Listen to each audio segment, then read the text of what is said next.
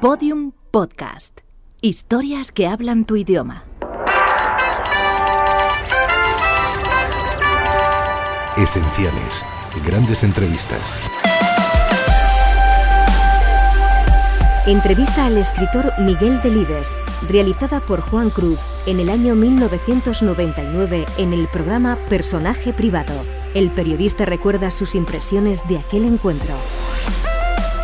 Miguel Delibes era, en el mejor sentido de la palabra, invariable.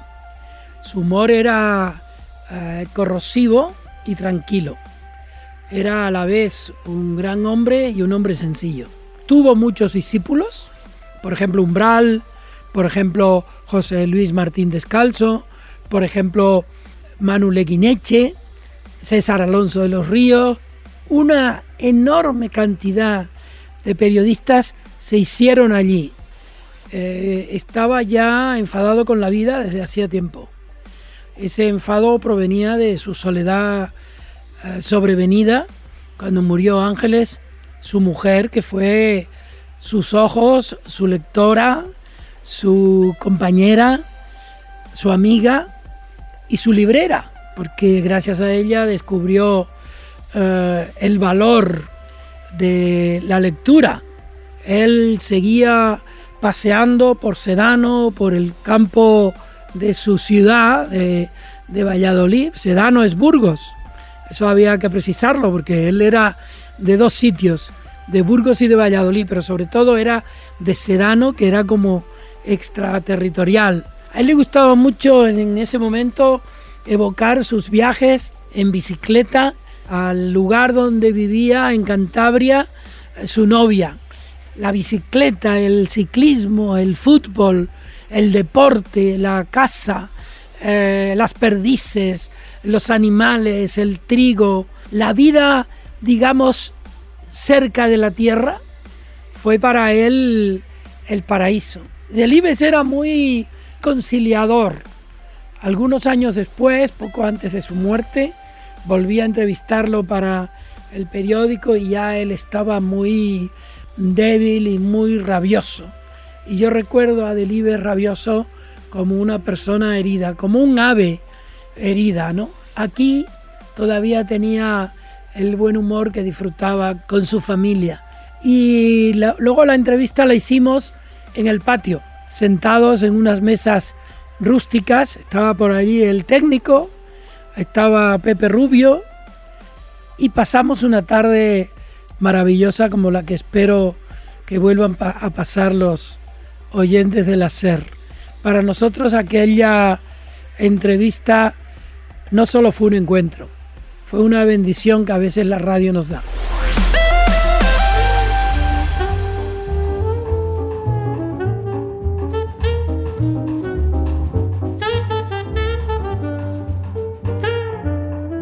Miguel Delibes en personaje privado.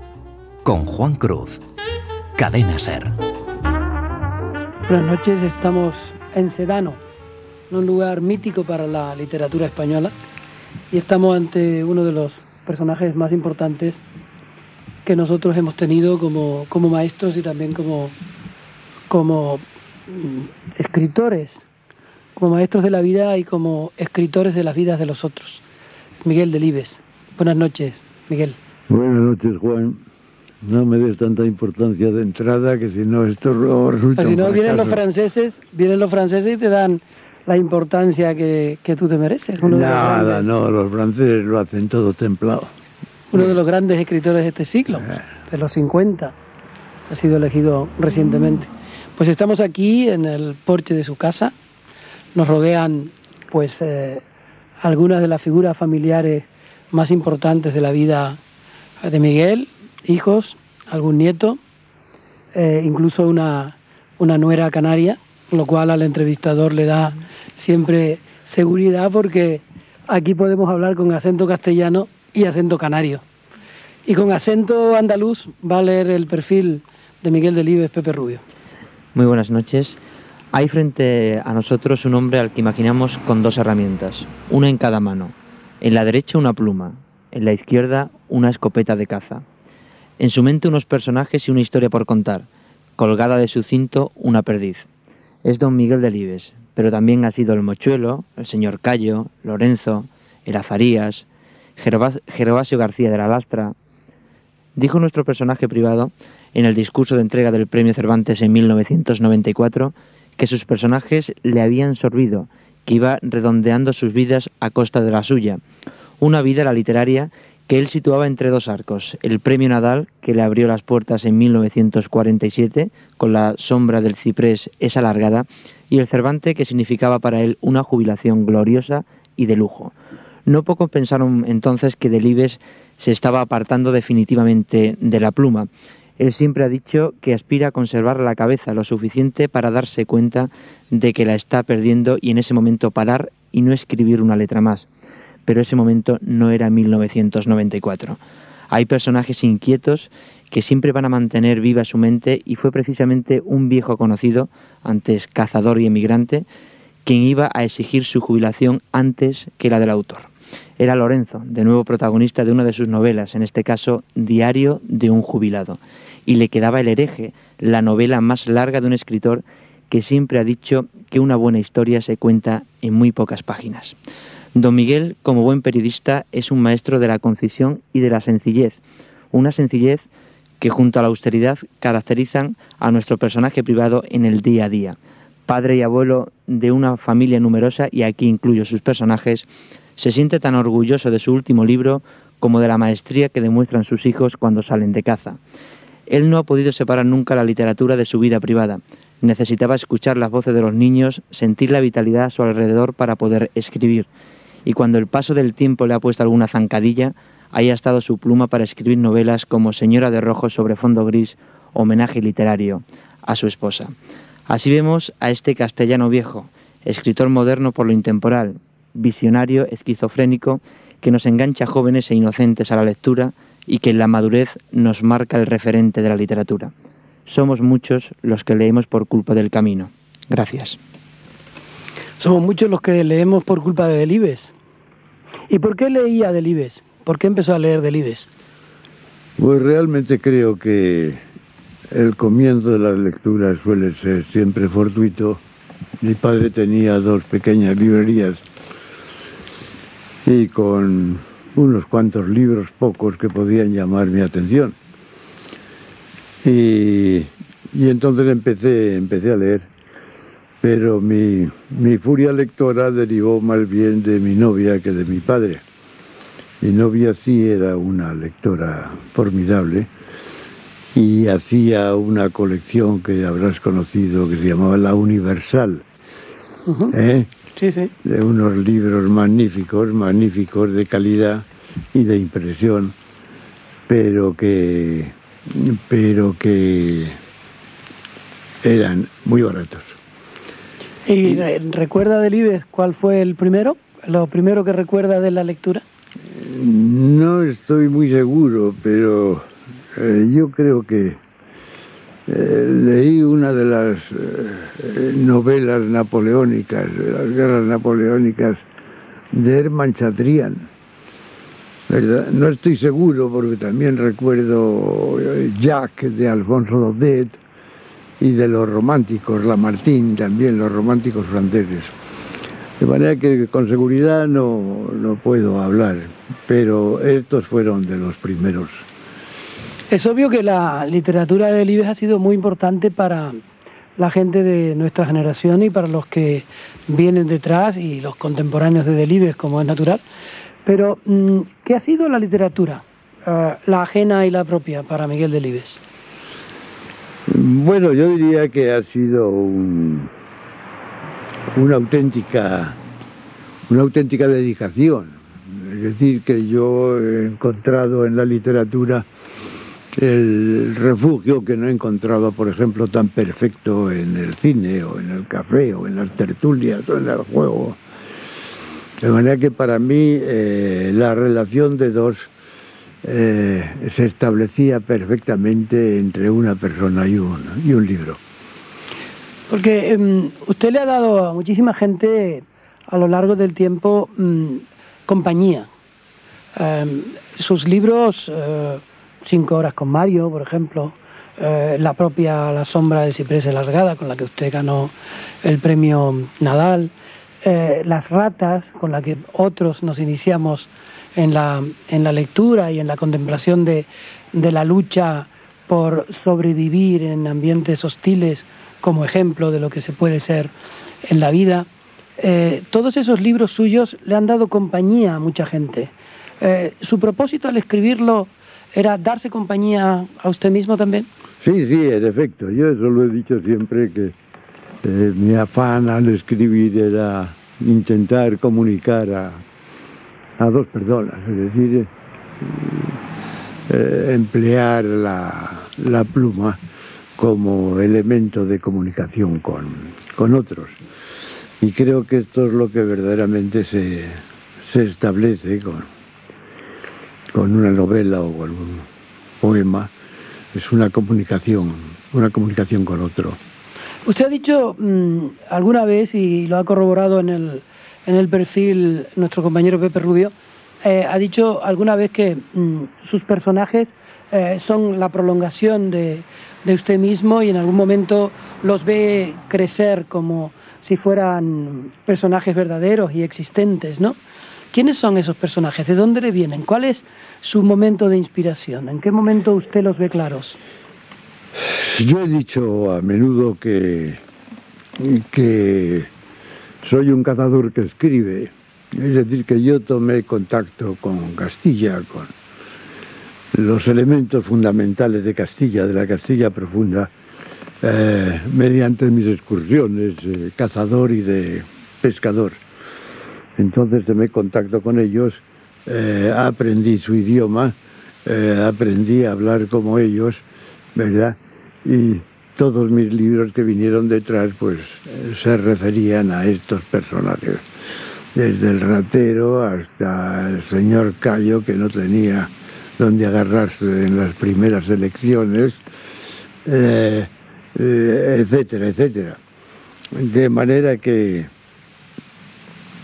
que podemos decir sí, que, que mi comunicación con el pueblo y, y, y, mi idioma del pueblo lo aprendí en contacto con estos señores, yendo yo a otra cosa distinta. Y probablemente su contacto con la naturaleza le ha dado también sabiduría, conocimiento de lo que es eh, la, la, relación de, de, la vida con la muerte. Las cosas que, que, van ocurriendo son las que ocurren en la naturaleza y en los libros suyos siempre hay como uh, la creencia de que todo se acaba y todo se, se apaga. ¿no? Yo creo que la terrible relación de la vida con la muerte nos viene dada desde que nacemos. Eh, yo tengo la impresión desde chico de que estaba amenazado por la muerte, no por la muerte mía, sino por la muerte de quienes dependía. Yo era un rapaz de cuatro o seis años, pero tenía miedo que me faltaran aquellos eh, que me proporcionaban elementos para vivir, como era mi padre o mi madre. ¿Y cómo reaccionó usted ante la evidencia de que eso no solo era así, sino que se producía. Que se producía así, pues escribiendo La sombra del ciprés alargada, una nefasta novela, una novela mala, ¿verdad? Pero que tenía buenas intenciones, tenía buenas intenciones. Quería decir que no nos agarráramos demasiado a las cosas de la vida, porque las cosas de la vida eran efímeras. Pero realmente yo escribí esta novela tan pronto tuve ocasión de hacerlo, cuando tenía 20 años. La tristeza entonces la, o la melancolía o la pérdida es la gasolina principal de la, de la escritura. Eh, yo creo que la pérdida es, es uno de los móviles de, del, del, escritor, es decir, el sentimiento de pérdida de, que las cosas no van tan bien ni son siempre crecientes como pensamos, nos da razones para escribir y lamentarnos.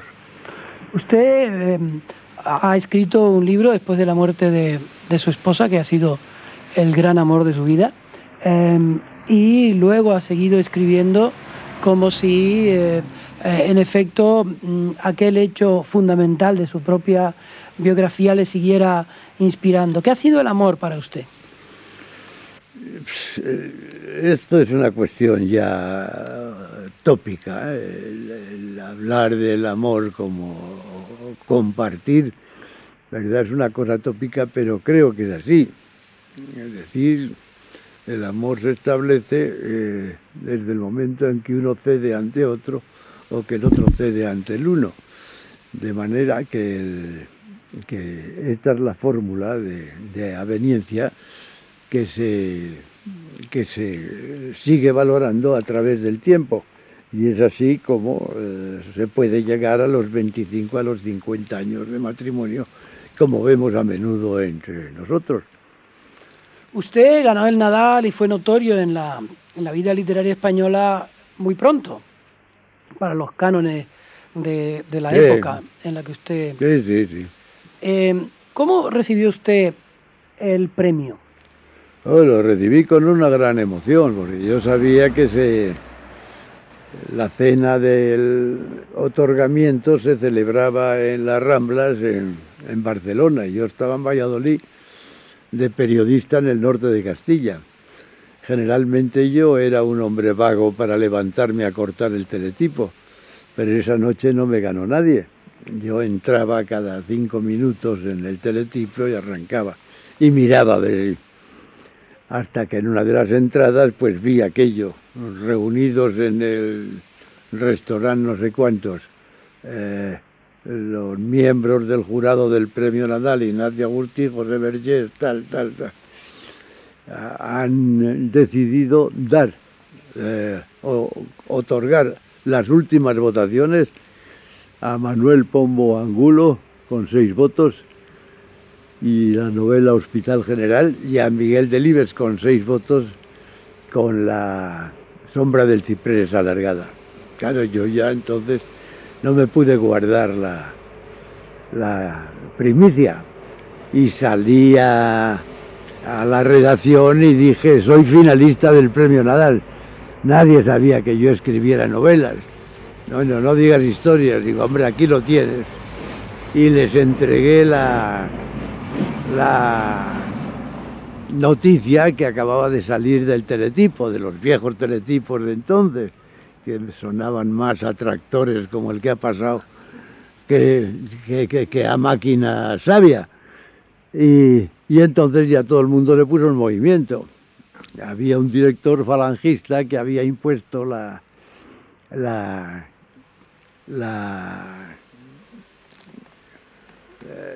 el ministerio de Franco, yo no me acuerdo cómo se llamaba el ministerio entonces. Información y turismo. Información y turismo, exactamente, información y turismo. O eso es muy moderno, no sé si. Eh, sí, Aquí sí, Germán, su hijo información y Germán turismo. está- Información y turismo era. Información y turismo. Y entonces de información y turismo el cura, que era descendiente de ellos, les preguntó a información y turismo. No tenemos ni idea de lo que le ocurre al señor Delibes. Entonces el cura ya más lanzado llamó a Barcelona, al, al restaurante.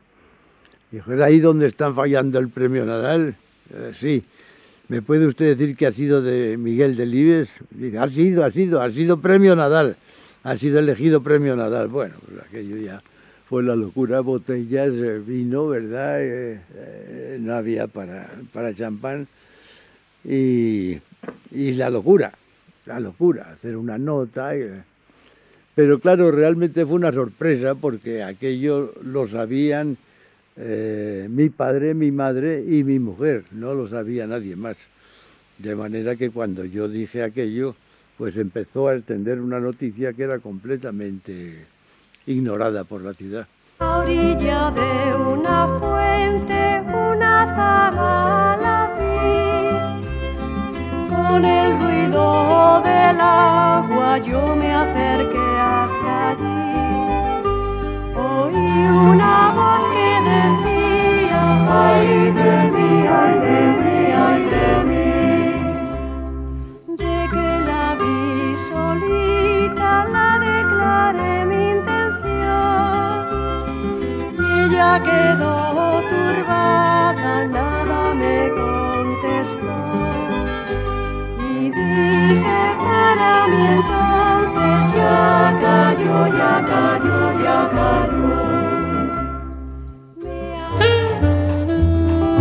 Hoy, en Personaje Privado, Juan Cruz charla con Miguel Delibes. Miguel, está usted en Sedano, eh, rodeado de algunos nietos, algunos hijos, la nuera a la que nos referíamos al principio, eh, digamos donde Castilla pierde su nombre, estamos cerca de, del País Vasco. De la Estamos- montaña, sobre todo de la montaña de estamos- Santander, exactamente. a ¿Qué unos es? kilómetros, a, a 80 kilómetros de Santander. ¿Qué es este sitio para usted? Pues mira, eh, este sitio primero es mi origen como persona y, y en segundo lugar mi origen como, como novio. Eh, quiero decirte que mi abuelo, que era francés, hizo un alto en Molledo, en Molledo Portolín, en Santander. Mm, Está buena el agua, ¿eh? Al lado de Reynosa y Torrelavega. Y, y ahí este hombre se enamoró de una montañesa y se casó. Y se casó. Y entonces de ahí vinimos nada menos que de esa boda, eh, eh, primero tres hijos y después eh, ocho nietos. Yo era uno de los nietos. Pero yo entonces me enamoré de una chica que venía a pasar los veranos aquí, a Sedano. Pero claro, el trasladarse de Valladolid a Sedano o de Molledo a Sedano no era nada fácil. Pero yo tenía mi bicicleta. Una bicicleta que tenía unas ruedas como las ruedas de los carros, unas ruedas terribles que pesaban endemoniadamente, pero que me valía para desplazarme. Y yo vine varias eh, veces a ver a mi novia en esa, en esa bicicleta. Y estuve viniendo en esa bicicleta hasta que salieron las primeras motos, la, la Montesa y la, la, ¿cómo se llama? La Lube, eh, la Vespa, que salió un poco más tarde. Y yo entonces ahorré y me compré una, una Montesa. Y entonces la verdad, ya sí. venía a verla en, en Montesa. Y viajábamos los dos en Montesa. ¿Y incluso quién era esa novia? Era la novia, pues era la, la esposa después y la madre de mis hijos, Ángeles de O sea, Castro. esa fue la primera novia que usted tuvo. Primera y última. Yo había pensado que usted había tenido otra novia, se llamaba Yo Luciana. no era noviero, yo no era noviero, no. Ah, ¿no?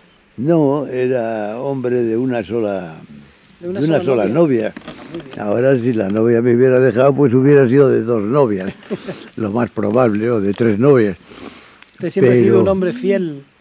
Pero yo he sido un hombre fiel, sí, en eso es, En todas las es, cosas. es evidente. He sido fiel a un periódico, he sido fiel a una novia, he sido fiel a unos amigos, he sido fiel a, a, a todo con lo que me he metido, ¿verdad? A la, a la pasión periodística, a la caza, a la... Desde chico he sido fiel a todas estas cosas. Es decir, he seguido haciendo lo mismo que hacía de chico, lo he hecho de mayor. Con mayor perfeccionamiento, con mayor sensibilidad, con mayor eh, mala leche, pero siempre haciendo lo mismo. Miguel, usted vivió una época mm, fundamental de la historia de- del siglo en este país, que fue el que puso eh, como ejemplo la posibilidad de que dos hermanos se pudieran matar, es decir, la guerra civil. Em, y usted dijo una vez que el amor y la violencia son las dos vías más frecuentes en el trato con, con los niños. Usted como niño eh, vio aquella violencia sobre este país. ¿Qué recuerdo tiene usted? Sí, yo lo que que sé es que a los niños se les sonríe o se les da un sopapo, no cabe en términos medios. Es, una, es un trato amor-odio eh, muy frecuente, ni un odio muy fuerte, ni un amor tampoco eh, demasiado demostrado, pero si no le estás dando un capón, le estás acariciando. Es una de las cosas que los niños te ponen nervioso o te divierten. Y, y yo he crecido siempre rodeado de niños, primero de ocho hermanos, después cuando me casé de siete hijos, y después cuando los hijos se casaron de 18 nietos. De manera que mi problemática con los chicos no ha existido. No ha existido, ¿verdad? Yo, ¿Y cómo era aquel niño del Ibes? Aquel niño Miguel. Bueno, era un niño más bien melancólico, más bien eh, triste. No me gustaba nada ir al colegio, no me gustaba nada, pero era al mismo tiempo muy, muy callado. Es decir, que jamás dije que no me gustara ir al colegio. Eh, me aguantaba y iba al colegio, ¿verdad? Pero gustarme no me gustaba, sobre todo el retorno después de las vacaciones de Navidad entonces ya era una cosa tan, tan tremenda que me daban ganas de llorar, aunque no llorase. Pero, pero no fue un, un buen colegial. ¿eh? Eh, fui, estudié regularmente, saqué los cursos también regularmente, con uno por año, y me planté a los 15 años, todavía con pantalón corto, en, en el final del bachiller para empezar una carrera. Pero tenía que empezar una carrera, ya digo, con pantalón corto y con 15 años. Y con la guerra Entonces civil. Franco debió pensar que era muy joven para entrar en la universidad y abrió la guerra civil y entonces yo ya no pude soñar con, con hacer carreras. Las universidades se cerraron, yo no tenía edad de ir a la guerra, yo creí que iba a durar menos la guerra de lo que empezó durando, ¿verdad? parecía que aquello sería cosa de, de medio año, de un año, pero duró más de ese tiempo.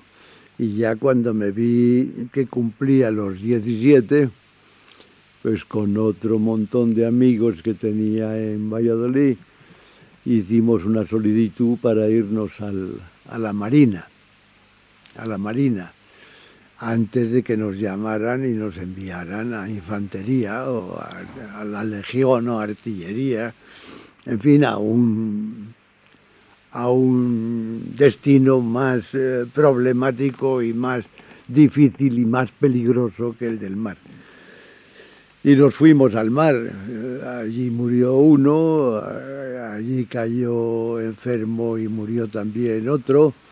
Y los demás volvimos a Valladolid después. de- y nos encontramos, claro, pues con, un, con una situación difícil, una situación de, de total de total censura. ¿Y qué aprendió usted como ser humano de, de la contienda civil? Ah, de la contienda civil como ser humano, claro que lo que ya sabía es que en las guerras no gana nadie, que en las guerras pierden todos, ¿verdad? Y si la guerra civil, la pérdida de ambos es más fuerte que la de cualquiera otra guerra. ¿Ese hecho acentuó su melancolía como ciudadano? Sí, naturalmente, eso ya me familiarizó también con la muerte. Eh, en fin, se fue agravando lo que ya era de por sí eh, bastante grave.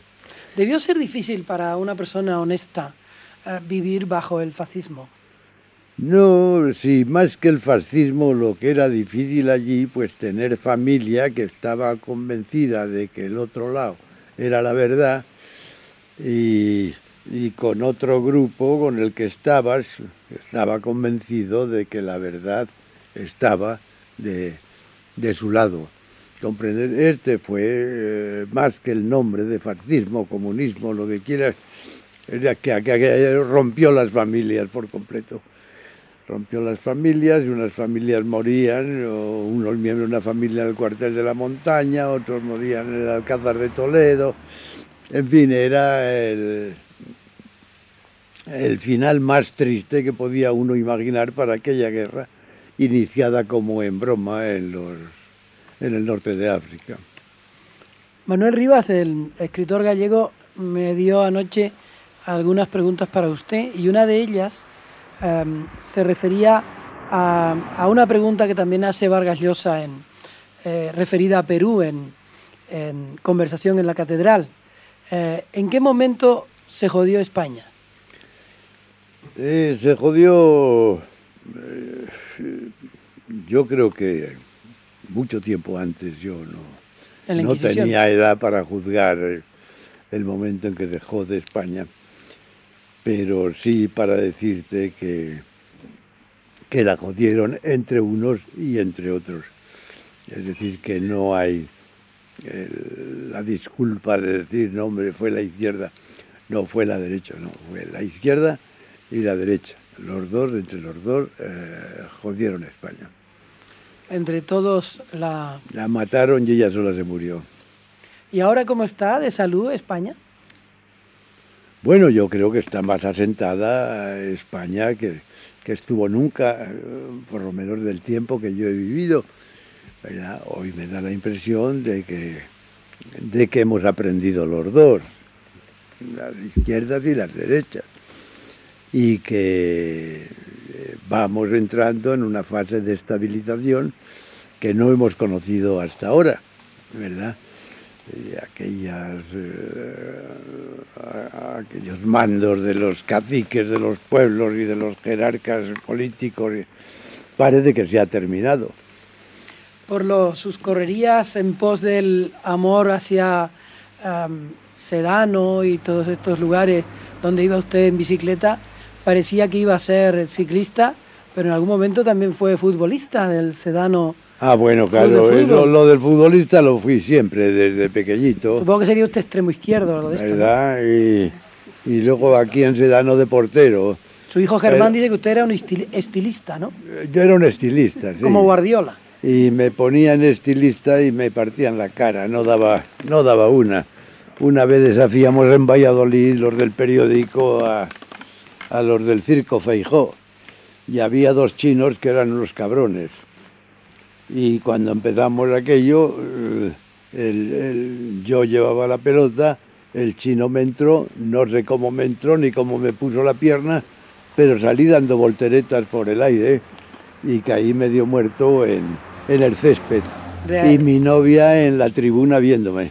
Y desde entonces, Aquello fue una de las grandes vergüenzas de esta vida. ese fue su primer martirio chino. Sí, hombre, sí, pero fue un martirio vergonzoso porque yo pensaba que al chino aquel que no tenía media guarra, pues le iba a hacer rodar por el suelo y, y quitarle la pelota. Y fue todo lo contrario, no solo me quitó la pelota, sino que me hizo volar por los aires, que era mucho más difícil porque pesaba más que él. Y allí yo miraba la tribuna y veía una risita, un desastre.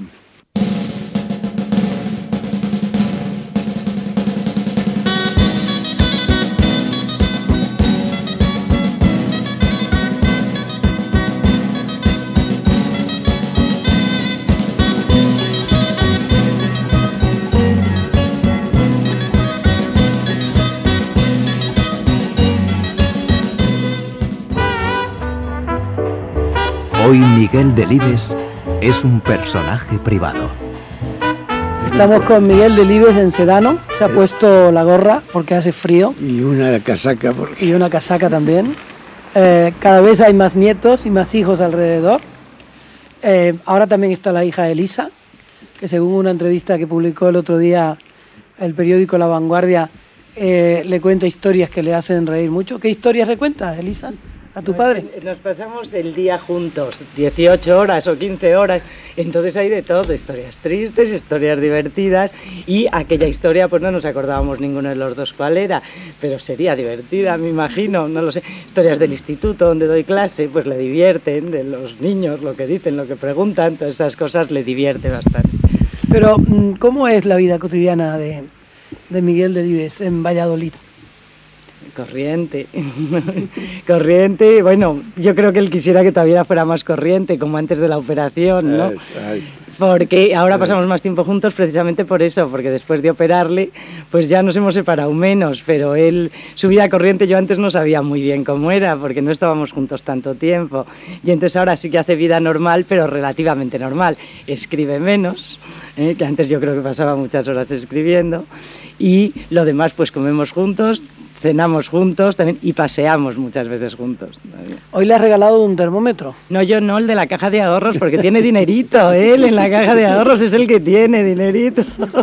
¿Y por qué un termómetro? Porque es lo que más le gusta del mundo, los termómetros. ¿Ah, sí? Tienen todas las habitaciones y entra derecho, entra a una habitación y va derecho al termómetro. Derecho. Y 21, 22, ya cuando sube de 23 se deprime tanto, tanto, tanto, tanto. Entonces le gustan mucho los termómetros. Y le han regalado uno para el coche y otro para las habitaciones. Miguel, eh, ¿qué marcan los termómetros? Los grados, Ya, eso la es, evi- temperatura. es evidente. ¿Y por qué te, le preocupa a Pero usted las tanto? temperaturas son el alma de, del hombre. Una temperatura para un vallisoletano que pase de 23 dentro de casa es una barbaridad. Y que pase de 30 fuera de casa pues es otra barbaridad. Mientras que unas temperaturas pues que no lleguen a a, a 20 y pocos o pues eh, es una temperatura suficiente para estar en casa. Entonces resulta que en cada habitación de la casa hay una temperatura distinta. Hay que tener te- termómetros en todas las en todas las habitaciones de la casa para saber a qué carta quedarte. Tu padre le dijo una vez a, a Manu Leguineche, tu padre Elisa, le dijo a Manu Leguineche que la fama era peor que una cabronada. Eh, ¿Cómo se ha defendido él de la fama? Pues lo mejor que ha podido, pero desde luego sí que debía ser una cabronada, porque mi hermana, la pequeña, siempre decía, no quiero ser famosa, yo no quiero ser famosa, la parecía lo más horrible, porque si no te gusta realmente es horrible, ¿no? Entonces pues se ha defendido a base de eso, de su secretaria, y de decir, no, llamen de 4 a 6, y de 4 a 6 se vuelve a poner la secretaria, no, no concede, eh, ¿qué es lo que no concede? Casi nada. El otro día me preguntaba un señor, en la lista de lo que no concede hay inauguración de bodegas. Digo, pues espere un momento que lo voy a mirar. Y digo, pues no, pero ahora lo ponemos, que tampoco. Digo, de colegios sí que hay. Inauguración de colegios no va, inauguración de calles tampoco. Digo, y de bodegas, pues no veo, pero yo creo que tampoco. O sea que así se ha defendido de la fama, diciendo a casi todo que no, pero luego quedándose bastante mal muchas veces, ¿eh? porque si eso te dejara tan bien no había que defenderse, pues ya está, ¿no? Pero queda mal a veces con unos, con otros. ¿Y cómo ve usted la fama? La fama de los otros, este mundo lleno de, de medios y de micrófonos y de fotos y, y de gente que pasa y No, ya un no queda. desastre, un desastre completo. Yo lo del lo de la fama que despierta la curiosidad y el morbo de la gente me parece una una verdadera desdicha, una verdadera desdicha. Y Ahora, sí. por ejemplo, eh, el, el premio Nobel, ya no se habla, el premio Nobel tiene una desventaja bestial que es el dedicar un año o dos años a recibir periodistas del mundo entero, a inventar respuestas para todo y a, a no vivir en tu, en tu elemento, es decir, a fastidiarte. De manera que la, la fama no tiene un, un lugar, digamos, donde agarrarse que sea verdaderamente positivo. ¿Y cómo ha vivido usted su relación con los numerosos lectores que ha tenido a lo largo del tiempo? Es decir, eh, ¿le perturba esa relación? ¿Le resulta gratificante? Mire usted, yo me he quedado conforme con, eh, eh, con una doble actitud. El ir a dar una conferencia cada cierto tiempo a una ciudad, donde sí, me consta que había admiradores, y después con la firma del, de los libros en Madrid, en mayo. ¿Verdad? Con esto me daba por, por satisfecho. En Valladolid no había nada que hacer, no había nada que firmar, no había... De manera que había unas, unas cuantas condiciones eh, pequeñas que, de las que no podías escabullirte. Era firmar libros y... Eh, pero en fin, tampoco esto me gustaba, no voy a decir que tenía un placer, no había más que bobadas allí. Y le presenté una vez un tío en la caseta del retiro con un perro negro y me dijo que se lo firmara a él y al perro. Y se lo firmé a él. Y al cabo de media hora vuelve y yo volví a aquel tío del barrio Salamanca, ¿sabe Dios de dónde? Y me dice, que no lo ha firmado usted al perro, yo ya no me acordaba del perro. Digo, ¿a qué perro? Dice, al mío. Digo que los perros no saben leer, pero se lo leo yo y a mí me entiende. Pues entonces fírmeselo usted. porque es que mi letra no, mi letra no la va a entender. Total que acabamos riñendo, la gente protestando porque estaban allí esperando que les vinieran los libros y se tuvo que ir con su perro entre las piernas y al barrio Salamanca otra vez. Con nosotros está la secretaria a la que aludía antes, Elisa, y a la que aludí al principio, porque es canaria, como el entrevistador, que es Pepi. ¿Cómo es la vida cotidiana en su relación con los eh, lectores de Miguel Delibes? ¿Responde a todos? Es, eh, Sí, es una persona que responde a mano, les contesta todas las cartas. Yo algunas que son un poco más complicadas se las paso a máquina por si la persona que la va a recibir no lo entiende. Pero vamos, él contesta todas sus cartas, abre todas las cartas, o sea, todo va directo a él y luego él me lo pasa a mí, pero ya contestado y yo lo paso a máquina. Y supongo que lo que habrá dicho, lo que dijo antes sobre su mala leche, no responde la realidad, ¿no? No, no, no, no, es una persona muy amable. Hombre, claro, como todo el mundo. Hay días como todo el mundo, como ¿no? todo el mundo, pero vamos conmigo, es muy amable y, y- y vamos, nos llevamos bastante bien. Eh, Miguel, ¿cómo ha vivido usted em, las insistencias que Madrid ha tenido sobre, sobre su persona? ¿Le hicieron académico o usted fue allí con un cargamento de palabras que por lo visto eran eh, todas referidas a pájaros y Damas Alonso em, le hizo algún reproche? Luego José Ortega Espotorno eh, le propuso que dirigiera el país, usted no dirigió el país y además casi no va a la academia. ¿Qué es esa ciudad para usted? Es la ciudad de- del miedo, a mí me, da miedo Madrid. Me da miedo Madrid porque si Valladolid me parece ya un enorme aparcamiento, en Madrid me parece cinco veces ese aparcamiento, diez veces ese aparcamiento. Irresistible, irresistible. Pero claro, el problema se ha presentado o se presentó cuando surgía la posibilidad de marcharme a Madrid, marcharme a Madrid con mi mujer, con mis hijos. Me ocurrió por primera vez cuando quedó vacante mi cátedra de Derecho Mercantil en, Empresariales. Eh, aquello dudó poco la vacilación porque mi mujer dijo que ella no se iba. Bueno, mira, me has quitado la palabra de la boca, yo tampoco. Y no nos fuimos.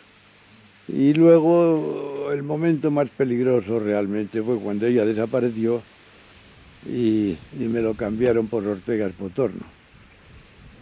Y Ángeles no aparecía, pero aparecía Ortega Espotorno, que antes no aparecía apenas por mi casa.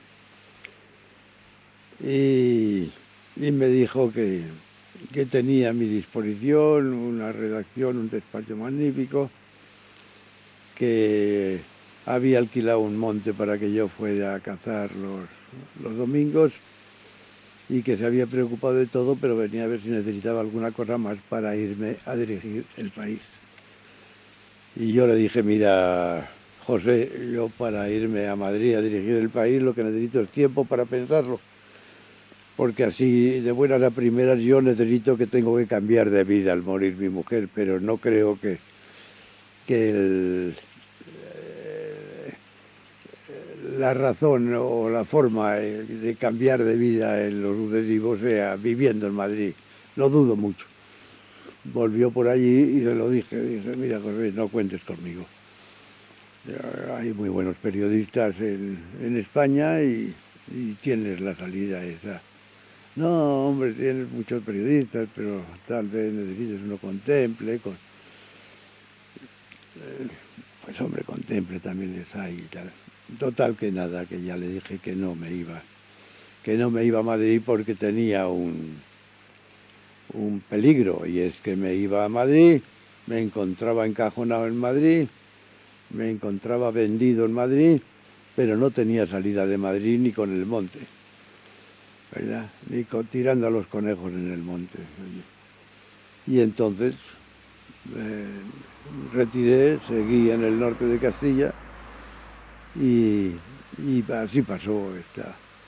Luego ha habido alguna otra posibilidad, pero nunca. Es más, los que habían, se habían hecho periodistas conmigo, como eran Umbral y Leguineche, y el cura Martín Descalzo y toda esa gente, eh, en lugar de estar a gusto en Madrid, se iban de Madrid. Se iba uno a Guadalajara, se iba a otra, a otra parte y el cura se iba a otro pueblo. Decía, caray, chico, qué bien estaba en Valladolid. Digo, ya os lo decía yo, pero no me hacíais caso. Y total, que, era tan asqueroso aquello que, que José Luis Martínez Caldo hasta se murió. Yo creo que el último conquistador de Madrid eh, por las bravas fue Paco Umbral. Paco Umbral recogió el latillo, la carretera, llegó a Madrid, empezó a visitar a Zorín, como se conquistaba Madrid antaño. Es decir, que hoy día, yo se lo digo a Paco, digo, ya no hace falta hacer todo lo que tú hiciste. Lo bonito era haber sido el último que lo hiciste. Pero hoy día no tienes más que irte a un premio, ganarle, y en Madrid ya están hablando de ti. Tú no te has movido de, de Valladolid. Es mucho más interesante así. Que sí, que sí, que sí, que tienes razón. Pero cuando yo me fui eso no estaba todavía así. Mes de mayo, mes de mayo, el de las cuando las cebadas granan y los trigos echan flores, cuando los enamorados se enraman en sus amores, unos con naranjas verdes y otros con agrios limones, unos con naranjas verdes otros con agrios limones, otros con palabras dulces que alegran los corazones. Hoy, en personaje privado, Juan Cruz charla con Miguel Delibes.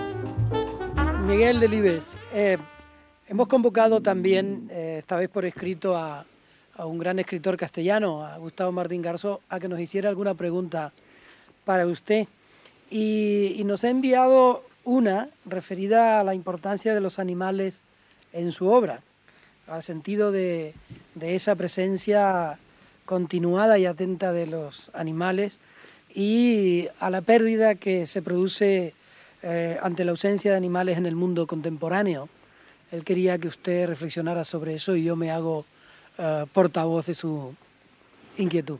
Eh, realmente es una reflexión muy, muy triste, muy triste porque esto de los animales eh, no solo es grave, eh, sino que también es incierto, no sabemos bien por dónde va a tirar, por dónde va a salir lo de los animales. ¿Por qué digo esto? La lectura del prólogo de Ortega y Gasset al libro del Conde de Lleves es de una sabiduría eh, magnífica, magnífica. Pero entonces Ortega escribió allá por, por, el año 40, que a medida que el campo español se domesticase, la caza iría desapareciendo. Bah. Pero esto es posible, yo sin embargo veía que las perdices aumentaban, aumentaban las liebres y aumentaban los conejos. Pero ha seguido pasando el tiempo y lo que Ortega vaticinó en una parte se va cumpliendo. Las perdices van desapareciendo y las tenemos que fabricar en incubadora, esto es triste.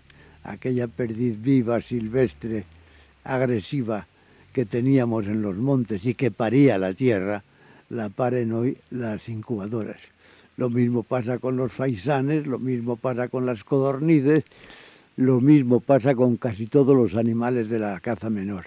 Y a cambio, ¿qué, qué, ¿qué hemos recogido? ¿Qué ha pasado aquí en España? Pues ha pasado una cosa que, que, que Ortega no se imaginó. Y es que en Castilla, eh, el granero de España, resulta que a pesar de la domesticación y del arado y del tractor y de todo lo demás, empiezan a multiplicarse los jabalíes, empiezan a multiplicarse los corzos empiezan a multiplicarse hasta los lobos. Hoy día está eh, organizada la vida y la caza en España de forma que haya una temporada para cazar eh, corzos, para cazar eh, rebecos, para cazar sarrios, para cazar incluso lobos, permiso para cazar algunos lobos. De manera que quién puede asegurar qué va a ser de estos animales. Se van a imponer los animales grandes otra vez, como antaño, sobre los pequeños. Los pequeños definitivamente se mueren. Yo no lo sé, ya no me atrevo a decirlo. Lo que sé con harto sentimiento, porque es lo que he cazado toda mi vida, es que la temporada, la, perdiz se ha hecho de corcho, se ha hecho de, de plástico, ¿verdad? Y, y, uno compra las perdices, las siembra en el monte de un amigo y al día siguiente pim pam, pim pam, a cazar perdices, no, a cazar perdices, no, es a matar perdices. Las perdices no se cazaban así. Don Miguel, no tiene ninguna relación una cosa con la otra, pero mmm, ahora me gustaría que habláramos de periodismo. ¿Usted recuerda cuál fue el cierre más emocionante de su vida? El cierre, quiero decir, eh, el momento en el que su periódico, El Norte de Castilla, le emocionó más como periodista el día que tuvo que dar la noticia más importante. Bueno, para mí personalmente yo sería un hipócrita si lo negara, fue cuando di la noticia del Nadal.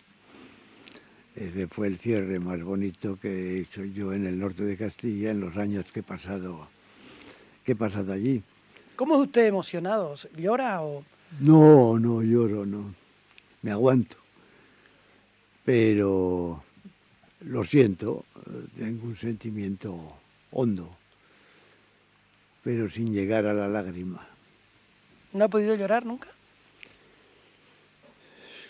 Yo lo recuerdo. Usted sabe que... Eh... Sí, sí, sí, sí recuerdo, qué bobada, sí recuerdo. Yo lloré varias veces cuando murió mi mujer, para que lloré a solas. Dicen los, eh, eh, las personas sentimentales que las lágrimas a veces van por dentro. Y no sí, sé. bueno, eso no cabe duda. Y eso duran no siempre, duda. ¿no? Duran siempre. Que las lágrimas van por dentro, sí. Hablando de nuevo de periodismo, ¿cómo lo ve ahora? ¿Cómo ve el periodismo que se hace en contraste con el que se hizo en Bueno, yo lo que veo el periodismo es que no se muere. Esto del periodismo y de las comunicaciones ha tenido muchas, muchos altibajos. La gente dijo cuando eh, nació la radio que el periodismo se había acabado, que la radio es lo que triunfaba. Siguieron vi- conviviendo la radio y el periodismo tranquilamente. Y entonces aparece la televisión, hombre, la televisión, menudo invento. Hay un tío fumando un pitillo en Washington y te echa el humo en Madrid. Un invento formidable. Eh, luego resultó este invento tampoco mataba a la radio, aunque el humo le veíamos, ¿verdad? De manera que tanto el periodismo como la radio, como la televisión, eh, no han muerto. Ni tampoco la televisión ha matado al cine, ni el cine ha matado a, a la televisión, aunque tengan también sus puntos de contacto. ¿Y cuáles serían los efectos del periodista contemporáneo? De lo que usted lee ahora, o escucha en la radio, o ve en la televisión. Bueno, hay un afán por el morbo, ¿verdad? Por sacar las cosas de quicio.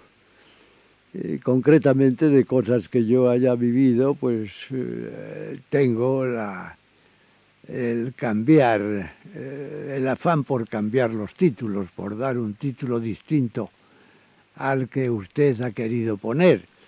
Eh, por ejemplo, eh, una vez hablamos de la guerra civil en, en no me acuerdo qué revista, es verdad que no me acuerdo porque entre las buenas cosas que tengo es el no ser muy rencoroso. No me acuerdo en qué periódico fue, hablamos de la guerra civil. Y después hablamos eh, de las perdices. Y me hablaron a mí eh, de si no me daba compasión matar a los pájaros. Eh, Hombre, compasión, a veces me da compasión, a veces. Y, y entonces el titular fue eh, eh, Miguel Delibes, Miguel Delibes está eh, cansado o le da compasión haber vertido, primero hablaba, eh, Miguel Delibes estuvo en la guerra civil en 1938. Dice, hoy eh, se arrepiente de la sangre que ha vertido, como si yo hubiera ido por los frentes matándoles con un tiro en la nuca. Como eso ha habido muchas cosas, ¿verdad? No es rencoroso. y ante eso no tiene uno defensa, no tiene uno defensa. Es decir, eh, yo no puedo salir ahí a discutir, ¿verdad? Eh, eh, si, si estaba arrepentido de las pérdidas que había matado o si estaba arrepentido de los soldados que había matado. Dice usted que no es rencoroso. Creo que no. Creo que no. A ¿Qué se tiene que tener dentro para no guardar rencor? Pues hombre, no. Que es aburrido. Don Miguel, hemos hablado de casi todas las cosas. Hemos hablado de periodismo, de literatura, ah, de la casa, de los animales. Me gustaría que usted eh, nos despidiera haciendo su propio autorretrato eh, con las palabras que usted precise. Pues hombre, yo siempre he dicho que soy un hombre sencillo, que escribe sencillamente.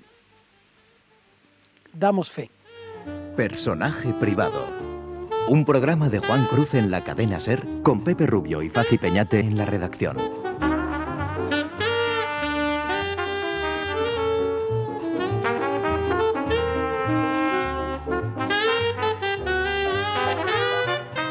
Síguenos en Twitter, arroba podiumpodcast y en facebook.com barra podiumpodcast.